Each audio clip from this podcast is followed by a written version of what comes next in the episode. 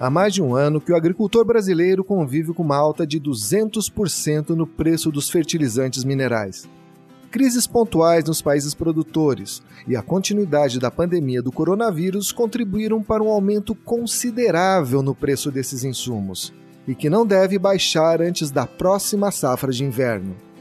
Além desse assunto, hoje conversamos sobre o sistema criado pelas grandes produtoras mundiais de sementes que deve centralizar a cobrança dos royalties desses produtos e também sobre a regulamentação da produção dos bioinsumos no Brasil. Esses assuntos são abordados com bastante profundidade nas páginas da revista Boletim Informativo, número 1552, que circula agora no início de dezembro. Eu sou André Amorim e o Boletim no Rádio começa agora.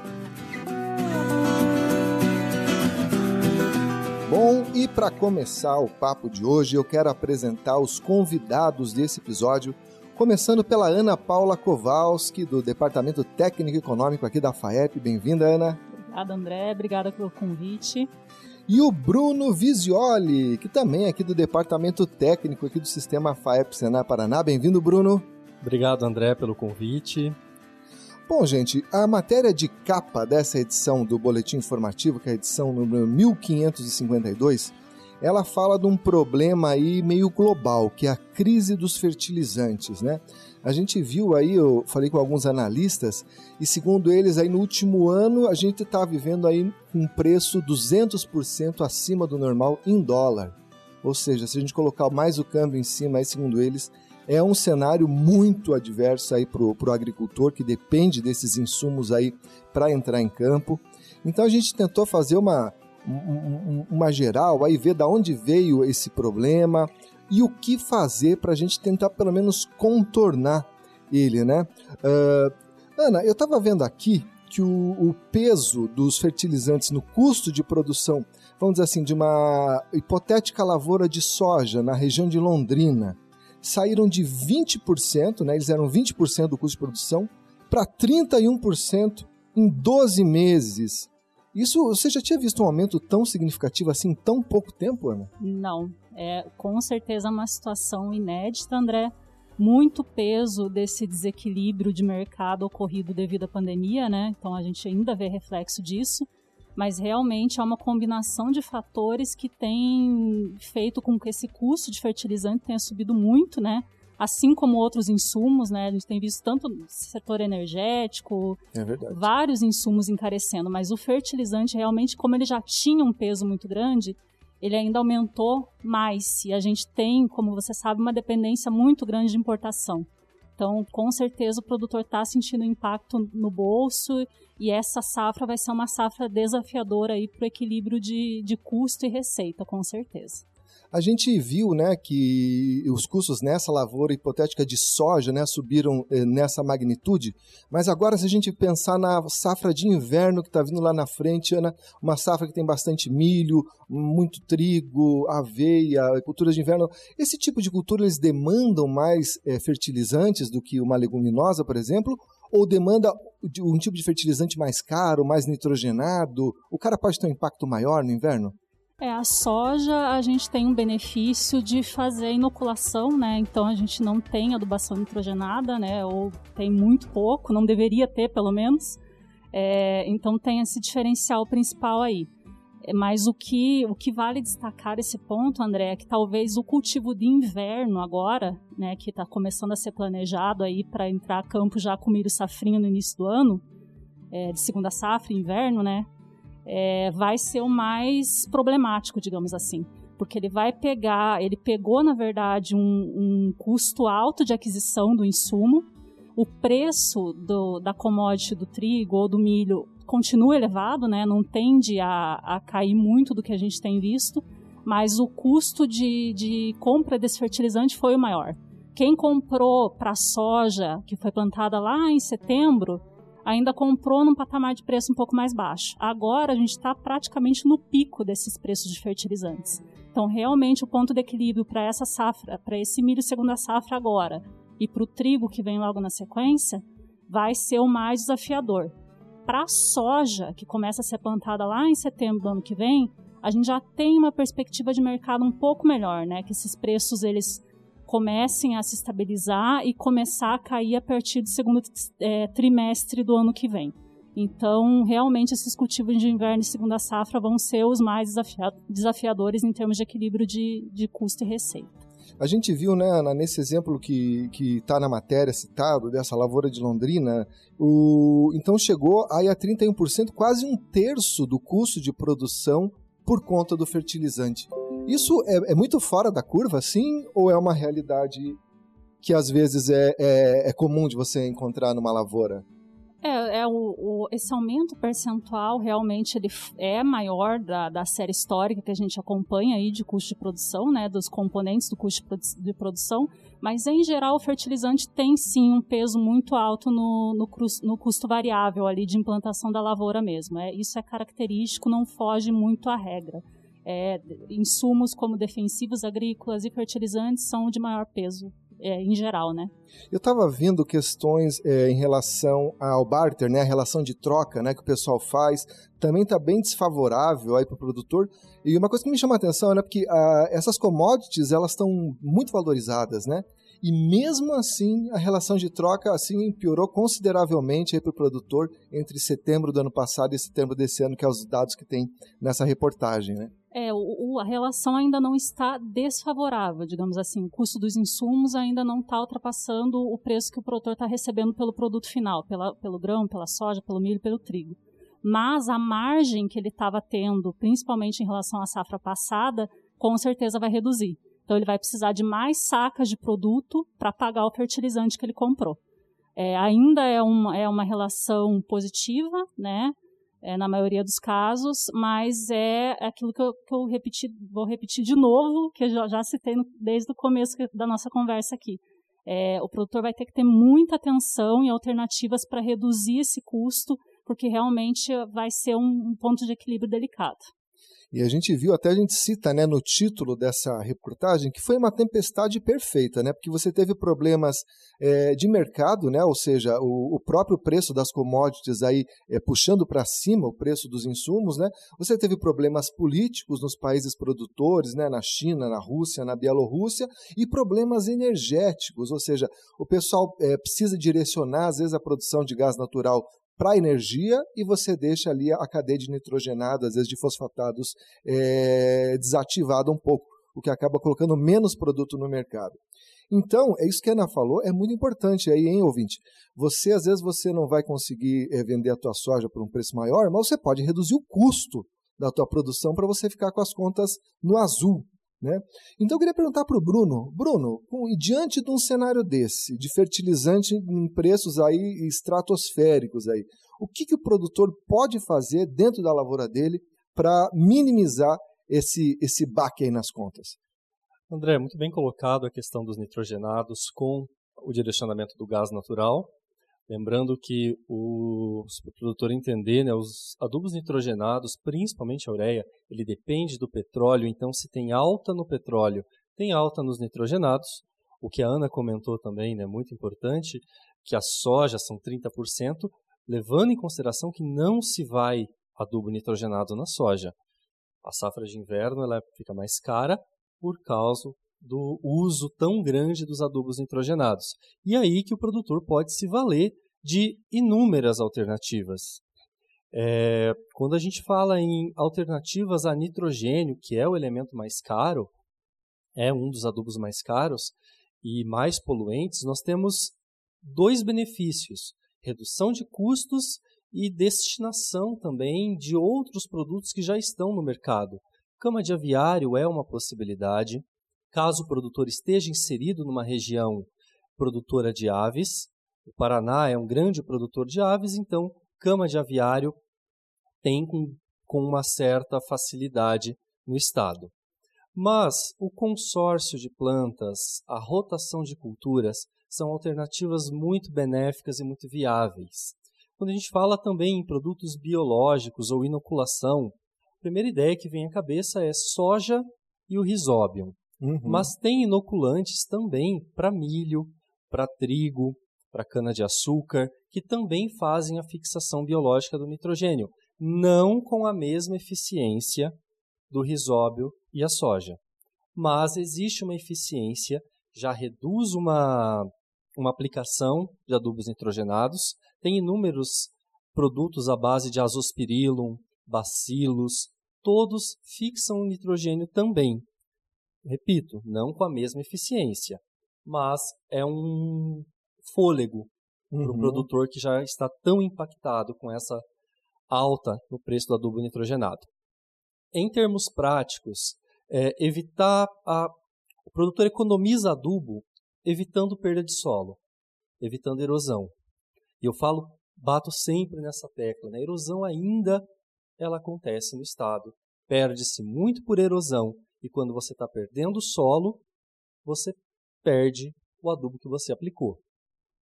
Então, a melhor forma de você economizar adubo é não perdendo o solo, é mantendo a palhada, é mantendo ali a cobertura. Por quê? Porque as plantas funcionam mesmo como bombas, né? Elas pegam esse nutriente lá da camada mais profunda do solo e coloca ele na camada mais superficial. Isso acaba gerando uma economia para o produtor.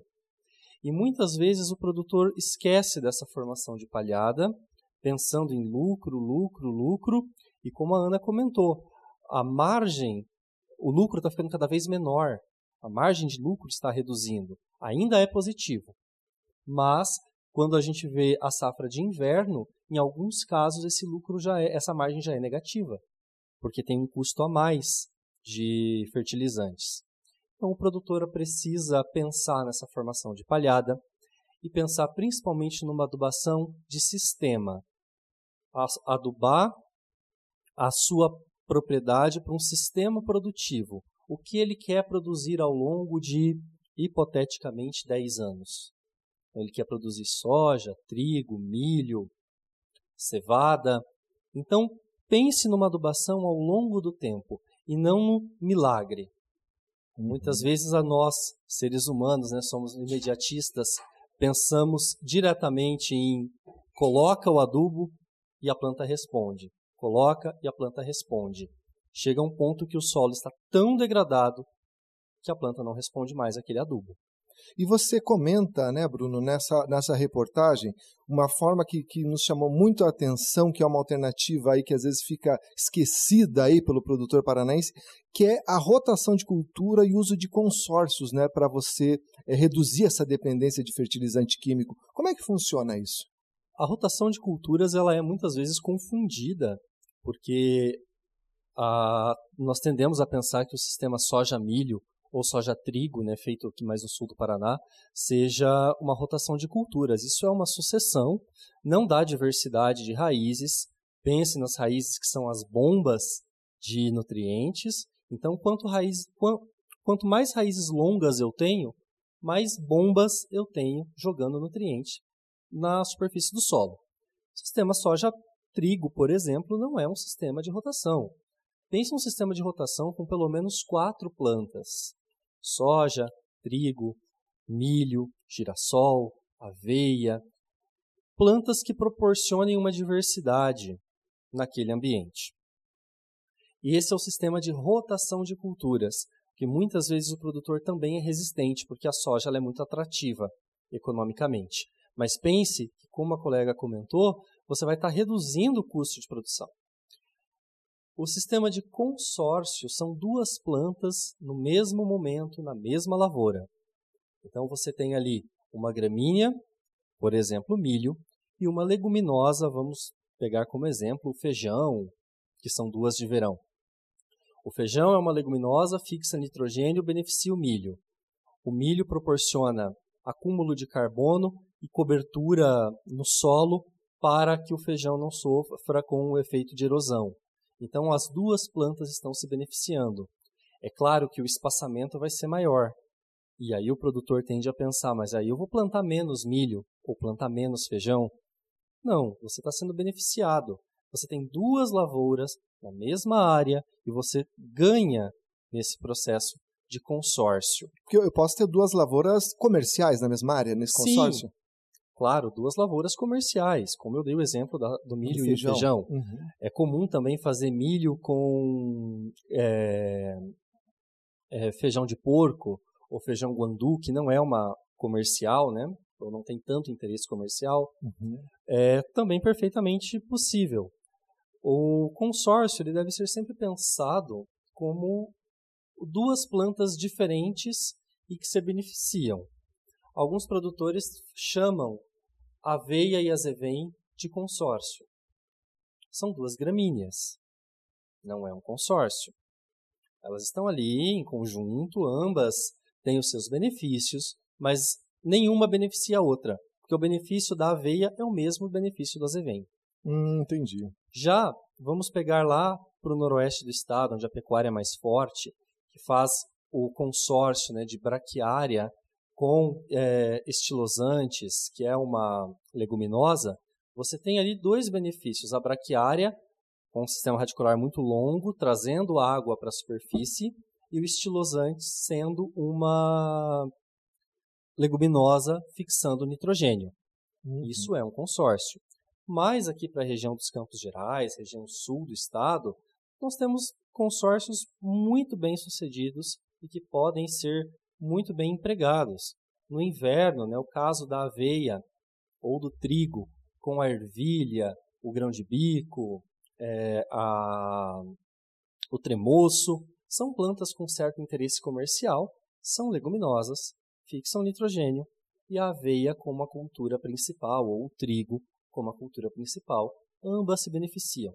A economia, nesse caso, ela chega a, ela ultrapassa né, 20% da aplicação Olha de aí, ó. fertilizantes. E Bruno, você comentou bastante em alternativas aí para suprir o nitrogênio, né? Que por sinal foi a cadeia produtiva mais impactada aí nessa crise. Sempre, né, com o petróleo. É. E, o- e quando a gente fala de potássio e fósforo, tem algumas alternativas meio é, à, à mão, meio disponíveis aí que o camarada pode aplicar na lavoura? Tem a rotação, ela é o próprio o, o potássio, ele é auxiliado pela própria rotação. Por quê? Porque o potássio ele se perde muito fácil para a profundidade do solo. Então eu preciso de uma raiz para tirar aquele potássio lá Lá da superfície, da subsuperfície e trazer para cima de volta. Então, braquiária, girassol, que tem sistemas radiculares muito longos, é, beneficiam o potássio. Cinza de caldeira beneficia potássio, é, casca de café, palha de arroz, todas têm grande concentração de potássio. É, alguns resíduos de siderurgia também têm bastante potássio, mas aí eu aconselho o produtor a ter um laudo e uma análise, porque eles podem ter algum contaminante. Então, resíduo de siderurgia também tem, mas com cautela. O fósforo já é mais complexo, porque ele tem uma complexidade muito grande né, com o solo. Ele é muito difícil de ser mobilizado no solo e só tem uma rocha. Mas, como a argila e os solos do Paraná são muito argilosos, a gente lança mão agora de uma nova tecnologia, que é uma tecnologia biológica, é, lançada e desenvolvida no Brasil, que solubiliza, tira o fósforo que está retido na argila e coloca ele novamente disponível para a planta. Funciona como uma lixa, né? ele vai lixando a argila e liberando aquele fósforo que ela segurou durante anos. Nós temos uma reserva muito grande de fósforo nos solos, mas isso está imóvel. Com essa tecnologia, com essa tecnologia biológica, o fósforo se torna disponível às plantas. Você falou uma coisa muito interessante aí, Bruna, é, que a gente tem uma. O fósforo está ali presente no solo, né? Que foi aplicado já ao longo de anos, mas Sim. não está disponível, né? Tem um, um, vamos dizer assim, uma ideia geral aí entre muitos agricultores que o solo, digamos assim, retém gordura, retém fertilizante. Ah, eu venho aplicando fertilizantes ao longo de 10 anos, então se um ano eu aplicar menos, tudo bem, porque ele tem essa gordura, entre aspas, para queimar, né? Essa é uma ideia bastante recorrente. Isso existe? Solo retém gordura para queimar quando fala de fertilizante? Isso é uma meia-verdade, porque o efeito residual dos adubos ele existe. De um lado, se eu passo 10 anos aplicando adubo numa área, é claro que em um ano aquilo está melhor do que há 10 anos atrás. Isso é uma, isso é matemática. Mas não quer dizer que isso dispense próximas adubações ou que eu estou garantido. Até porque você produziu, saiu grãos da sua área, saiu produtos, né? Vamos falar de em forma geral, saiu grão de soja, grão de trigo, saiu um pé de alface, saiu uma raiz de mandioca, saiu um produto e junto com o produto saiu o nutriente. E esse nutriente veio do adubo, então saiu o adubo também. A chamada exportação de nutrientes. Então o solo não tem esse efeito por muito tempo. É um efeito residual que existe, nós chamamos de construção da fertilidade do solo.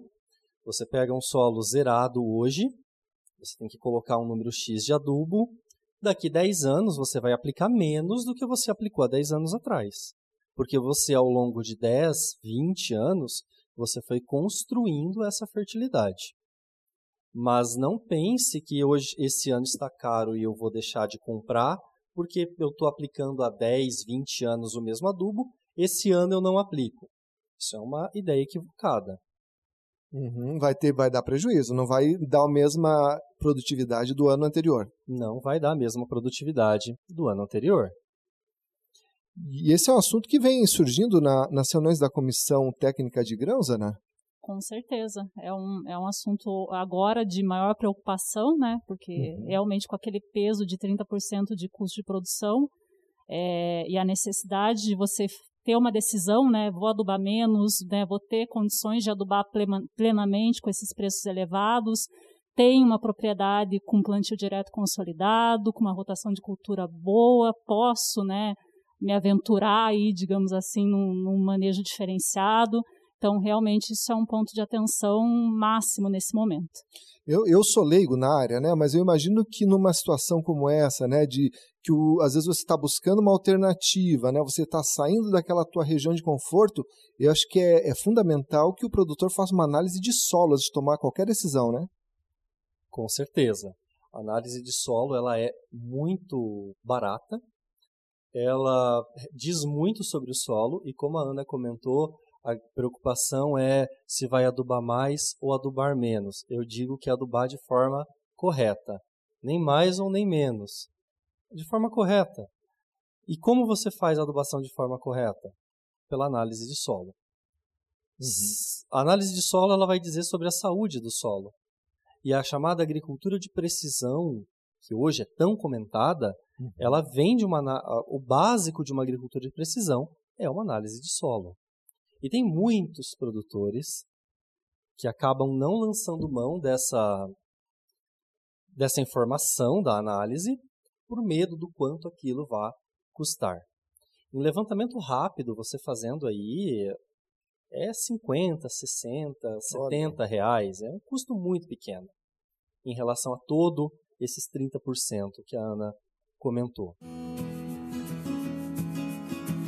Falando um pouco de um outro insumo, né, Ana? Eu, eu conversei com o pessoal da, da Apazem para falar de semente, né, para saber se se também os insumos, aí já que está subindo tudo, né, se a semente também ia ter algum problema, me passaram uma mensagem assim muito tranquilizadora, que não houve quebra significativa assim na produção de semente, então não vai faltar semente, não deve subir muito o preço da semente. Mas tem uma novidade no mercado de semente que eu queria comentar com você, que é o projeto Cultive Biotech, que as maiores produtoras, né, as grandes, né, produtoras de tecnologia aí do mundo, da BASF, a Bayer, a Corteva, que é a antiga Dow AgroScience, né, e a Singenta, anunciaram aí uma forma de fazer uma cobrança geral aí pelos royalties das sementes, né, Ana? Como é que vai funcionar isso? Bem, o produtor, na verdade, ele já está muito familiarizado com essa co cobrança pela Bayer, né? Pela, pela compra da semente intacta 2, né? RR, a, a intacta que está sendo comercializada agora. A RR foi a que abriu o mercado, agora já não tem mais patente ativa, né? Mas o que de fato vai mudar para o produtor é que essas quatro empresas que você citou, elas passam a ter um sistema de cobrança desses royalties unificado e um sistema de recebimento desse grão lá no, no ponto de recebimento, né, seja cooperativa, cerealista, também único. Então, você só tinha no mercado a tecnologia, a biotecnologia da Bayer sendo comercializada, né? A, a Intacta atualmente e né, a partir dessa safra já a Intacta 2 Extend também. É, a partir do ano que vem, outras vão entrar nesse mercado também, e isso dificultaria um pouco é, esse processo de recebimento, porque você teria que diferenciar diferentes tecnologias de diferentes empresas, e isso podia dar alguma morosidade, alguma dificuldade do produtor se adaptar ao sistema de uma, ao sistema de outra. Então, essas empresas resolveram unificar unicamente esses processos de recebimento e de cobrança de royalty. A venda, a, a pesquisa biotecnológica em si continua à parte, né, sendo um, um, um trabalho de cada empresa. E para o produtor que costuma salvar a semente de uma safra para outra, como é que vai funcionar esse sistema? Para esse produtor, na verdade, é, é, que é ele que vai sofrer o principal impacto, digamos assim. Porque quando você adquire a semente certificada, né, compra com nota fiscal a semente para plantar, você já está pagando pela biotecnologia na, na, na, nota fiscal, junto com o preço da semente. Quando você salva a semente de uma safra para outra, você precisa pagar por essa biotecnologia também, não te exime de, de pagar só porque você está salvando, é, mas você faz esse pagamento através de uma. Você procura né, a empresa, no caso a Bayer, até o, até o momento, né? Fala o tamanho da área que você vai plantar, a quantidade de sementes que você vai reservar, e eles emitem um, um boleto para que você faça pagamento por, desse royalty por essa semente né, com patenteada. É, ou, se o produtor não fizer esse processo de declaração né, antecipado, quando ele estiver plantando a área de semente dele, é, ele precisa pagar na moeda daí quando ele for entregar o grão, entregar o grão dele. Porque todas as cargas são testadas né, para uhum. indicar, indicar se tem a biotecnologia ou não. Então, esse produtor é que tem que ter a principal atenção primeiro, de fazer a reserva legal da semente dele, então, fazer a declaração para o Ministério da Agricultura no momento que estiver plantando o campo de semente salva, e depois, posteriormente, procurar né, fazer o pagamento do royalty para a empresa é, que detém aquele, aquele direito, né? Ah, perfeito. Pelo jeito vai facilitar a vida do produtor, né? É centralizando as informações e reduzindo a burocracia. É, a ideia é essa, que o produtor já está muito familiarizado com o sistema do Disque Intacta, né? Que uhum. é o uhum. canal de comunicação da Bayer e que isso se mantenha para as demais empresas de uma forma homogênea, né? Para que ele não tenha uma regra numa empresa, uma regra em outra, isso pode dificultar um pouco aquele processo que ele já está numa correria de colher no momento certo, entregar né, da uhum. melhor forma. Então, a gente acredita que, que deve facilitar esse processo, sim. Então, você ouvinte, se tem interesse aí nesse projeto, acesse o site lá, o www.cultivebiotech.com.br. Lá você vai tirar suas dúvidas aí sobre esse sistema aí unificado aí de cobrança de royalties.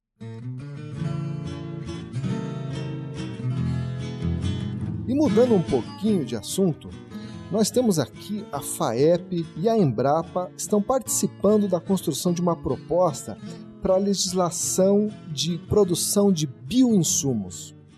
E, e, não só a produção de bioinsumos, mas a produção desses bioinsumos on-farm, isso é, dentro da fazenda, né, dentro da propriedade rural. É, Ana, como é que está se dando essas, essas discussões aí que podem resultar aí numa, numa nova legislação? Bem, André, está tramitando né, na, na, na, Câmara. na Câmara né, Federal um projeto de lei, o 658 desse ano, de 2021, e ele está justamente discutindo essa legislação da produção de bioinsumos. Tanto a produção comercial, né, de, de empresas mesmo registradas para esse fim, quanto a produção on-farm, né, de cada produtor na sua fazenda. Então, é, isso tem sido uma aposta muito grande, não só do, é, também do governo, mas de todos os setores envolvidos, porque os bioinsumos eles têm tido uma, uma aceitação muito grande, eles têm uma proposta muito interessante, né? De você racionalizar o uso de insumos, diversificar o uso de insumos. Então, fazendo um link com, com o que o Bruno falava dos, dos fertilizantes, né? Você tem nessa, nessa, nesse grupo de bioinsumos os biofertilizantes. Então, são alternativas que o produtor tem para ou substituir ou né, aliar o uso aos, às maneiras convencionais que ele tem adotado. Então, fertilizante mineral, é, o defensivo agrícola químico né, tradicional que ele tem que utilizar, não tem como fugir disso, é, mas que ele pode associar com outras alternativas. Então, realmente é um projeto que é, tem muito interesse, não só do setor produtivo, mas de toda é, do governo e é uma tendência realmente dessa produção com bioinsumos. E até recentemente teve uma reunião da Comissão Técnica de Fruticultura aqui da FAEP e veio uma especialista da Embrapa falar dos cuidados, gente. Da, existe toda, vamos dizer assim, uma ciência que você vai utilizar para produzir esses bioinsumos. Então, existe muitas pessoas, segundo ela, que produzem na propriedade assim sem tanto conhecimento, de maneira, de maneira meio amadora, meio, meio ali improvisada, e daí você não consegue os resultados aí que essas tecnologias estão prontas para obter. E muitas vezes a pessoa fica desacreditada desse tipo de tecnologia, quando não, quando na verdade foi o processo que ela empregou ali que não foi o correto para conseguir a eficácia pretendida, né? Então, é, é, pelo que eu estou vendo, Ana, é, é, um caminho que ainda tem um, um, certo chão pela frente, né? É, como você bem ressaltou, André, é, a federação ela sempre preza pelo respeito às recomendações técnicas, né? Então, a Embrapa hoje é o nosso, a nossa principal instituição de pesquisa e é ela que tem é, capitaneado muito essa questão dos bioinsumos. Então, nós respeitamos muito a opinião deles, compartilhamos de muitas opiniões deles também, é, embasados tecnicamente, né? Então a gente é, é parceiro sempre. E, e, esse ponto do realmente de ter um mínimo controle de qualidade da produção é algo que a Embrapa defende muito e que a FAEP também defende. A FAEP entende que o produtor tem o direito sim de produzir o insumo dele na sua propriedade, até porque facilita muito a adoção desse produtor, não são muitas empresas hoje que trabalham com bioinsumos, tem crescido muito de ano a ano, isso é verdade, mas ainda não é totalmente difundido. Então, a produção farm ela possibilita isso. Você não tem que adquirir um produto de uma empresa que às vezes está muito distante de você, não te atende no volume que você necessita. Então, realmente, para o produtor se familiarizar com essa tecnologia, começar a utilizar, é, se aprofundar, pesquisar, ir atrás de capacitação, é muito importante que ele tenha esse direito da produção on-farm garantido, que é o que essa legislação prevê também, mas é, com critério. Então, que ele faça um controle de qualidade dessa produção, mínimo, principalmente dos micro-organismos, né, dos organismos biológicos de controle, porque é invisível ao olho do produtor, então ele tem que ter controle de que aquilo que ele quer produzir realmente está sendo produzido, né? Na é, quantidade que ele precisa. Exatamente. A eficiência depende muito da concentração né, de, desse produto que ele está produzindo, se é realmente o microorganismo que ele deseja multiplicar, porque eles, o meio contamina muito fácil, o meio de cultura. Então, realmente são pontos que o produtor só vai ter, primeiro, tendo capacitação para isso, né? É, o Senar atua muito bem nisso, também alinhado nesse sentido e que ele tenha pelo menos um acompanhamento técnico também. É, não vai impedir que pequenos produtores acessem, porque a gente também defende que esses produtores possam formar associações né, para produzir esses bioinsumos. Então, é um caminho aí que precisa ser muito bem pensado para que haja um controle mínimo dessa produção nas fazendas. E alguns produtores né, Ana, já fazem meio que de forma rudimentar esses bioinsumos e algumas indústrias, algumas cadeias produtivas já, já saíram à frente nessa questão de utilizar processos biológicos para produzir o próprio fertilizante. É o caso de vinhaça, da própria indústria da cana, né, que ela já faz esse uso. Lembrando que, porque é bioinsumo, não quer dizer que não tenha contaminação, não tenha risco, e é um risco que existe, por isso as recomendações técnicas devam ser atendidas e por isso que a legislação é tão importante. Ele vai baratear o custo do produtor, mas também não é um, um, um produto que você pode usar de forma indiscriminada. O produtor tem que procurar muito assistência técnica para o uso desses bioinsumos, porque você vai estar colocando ali um organismo que vai se multiplicar e que hipoteticamente pode ter mutação. Então você tem uma série de segurança chamada biosseguridade para o uso desses bioinsumos. Eles, têm, eles podem ter impacto, então o produtor tem que ter uma certa cautela no uso deles. Eles são tão eficientes quanto o, o químico, mas com o uso correto. E se de fato o produto que ele está comprando ou produzindo é aquilo mesmo, né? Uhum. Olha aí, ó, boas perspectivas, né? Já que o Brasil é um país que tem uma, uma, biodiversidade tão grande, né? Então me parece que é um caminho virtuoso aí que a gente está trilhando para fugir, né? Dessa, dessa necessidade aí de produtos importados, químicos, minerais aí, que daí vem uma crise como essa, a gente fica refém de uma cadeia produtiva de fora, né?